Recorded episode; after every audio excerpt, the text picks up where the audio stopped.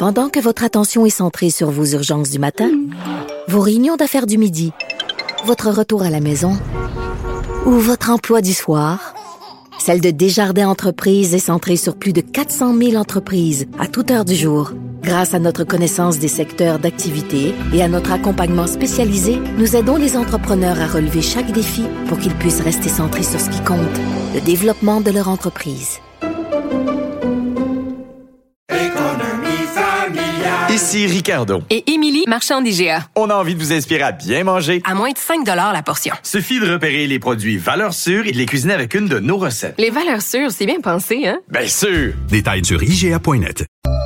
Bonjour Gabriel, écoute, on préenregistre ce segment parce que euh, tu euh, vas participer au attends parce qu'évidemment comme ça se passe en France, il faut que ce soit un mot anglais au Paris Podcast Festival. Exact. Bravo pour évidemment ton balado parce qu'au Québec on appelle ça un balado.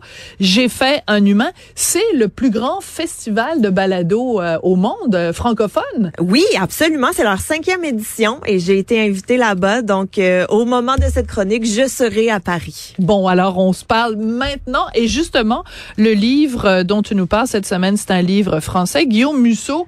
Euh, avec Marc Lévy, c'est un des ou l'auteur français le plus lu et ça depuis des années là. Oui oui oui, en fait euh, ça fait euh, c'est depuis les 11 dernières années consécutives que Guillaume Musso remporte le prix de euh, l'auteur le plus lu en France, mais il a vraiment des succès planétaires. Là. Ses romans ont été traduits dans plus de 40 langues, il y a eu des adaptations au cinéma. Vraiment c'est pas un petit nouveau en termes de romans et ce que j'ai trouvé très drôle en faisant des recherches sur lui, c'est qu'il a aussi un frère écrivain qui s'appelle Valentin Musso, mais qui euh, a un peu moins de succès. ça, ça doit être tellement sympathique. Ton frère vend des millions de livres. Toi, tu es le frère du, du, du, premier et puis tu, tu, tu dois te faire tout le temps demander, êtes-vous le frère de Guillaume Musso? Ça doit être super sympathique. Alors donc, ce livre euh, s'intitule Angélique. Je ne l'ai pas lu, alors que, tu vois, la semaine dernière, le Virginie Despentes, je m'étais délectée. Le Guillaume Musso, Musso pardon, je ne l'ai pas lu. Raconte En fait, euh, Guillaume Musso, ce qu'il faut savoir, c'est qu'il se spécialise, si on veut, dans les romans policiers.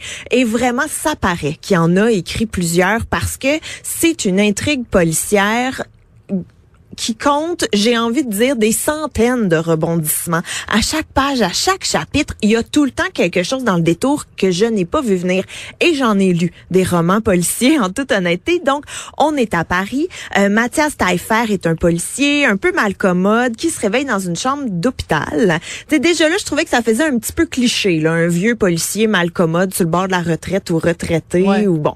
Mais dans sa chambre d'hôpital, il découvre Louise, qui est une étudiante en médecine, qui fait du fait dans la chambre d'hôpital? Elle est là par hasard? Elle fait du bénévolat, ah, en fait. Donc, elle joue du violoncelle pour les malades parce que semblerait-il que la musique aide à adoucir oui, les mœurs. La musique adoucit les mœurs. Exact.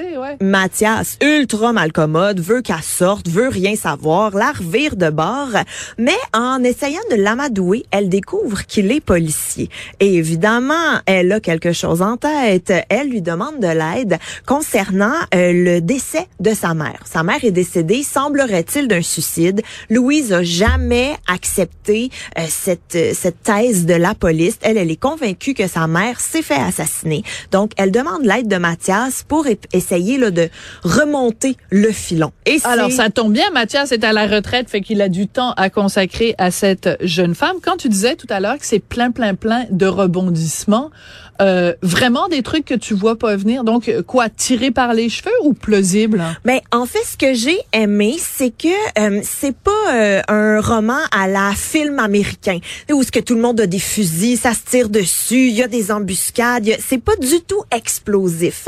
Ça reste dans le domaine du crédible, mais il y a souvent des ajouts de personnages, des liens qu'on découvre entre certaines personnes qui viennent complètement changer la donne, complètement fausser qu'est-ce qu'on croyait. Et ça, je crois que c'est délibéré de la part de l'auteur qui nous amène dans une direction pour finalement, whoop, nous faire regarder de l'autre côté. Oui, vraiment. Faites pas confiance, c'est ça.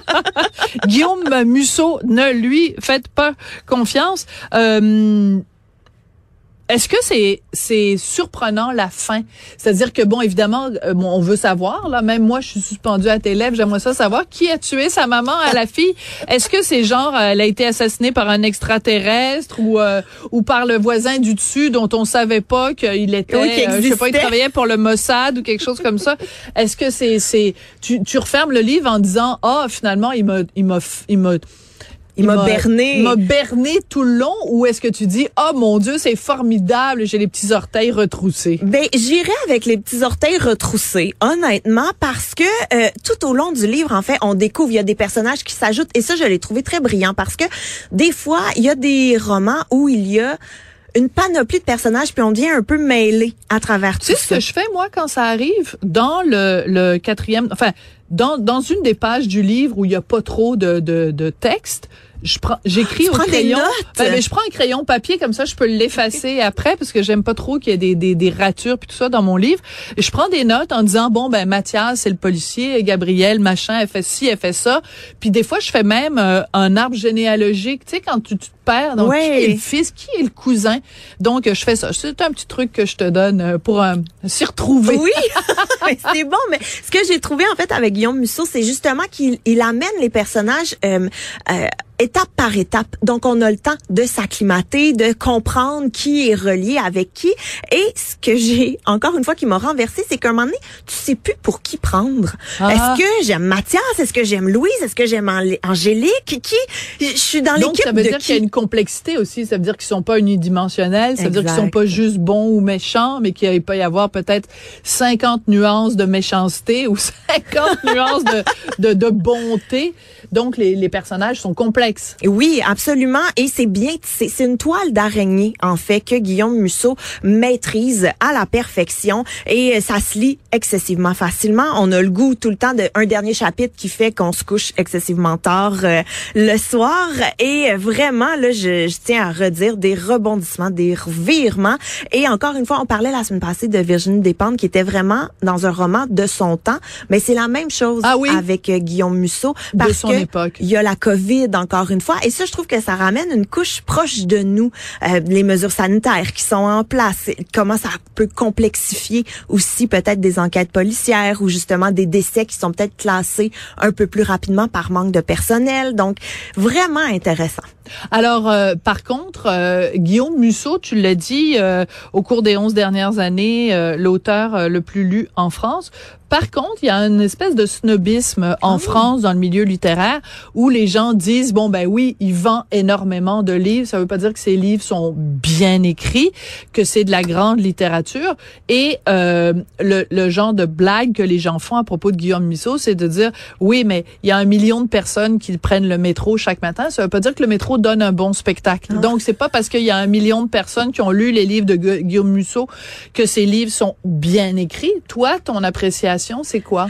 Ben, c'est sûr que c'est pas de la grande littérature. Là. On n'est pas dans le Marguerite Yourcenar, qui est encore une fois toujours ma référence de, pour moi, qui est une grande écrivaine. C'est léger, c'est facile à lire. On comprend tout du premier coup, même si on est moyennement concentré, on suit quand même l'histoire, mais c'est un bon divertissement. D'accord. Donc, c'est pas un cas où, par exemple, moi, avec mon crayon papier, où je prendrais mon crayon et j'entourerais certains passages, des fois des formules, euh, des, des passages où tu dis, Hey, quelle phrase bien tournée, je suis jalouse, il l'a tellement bien exprimé, cette idée-là.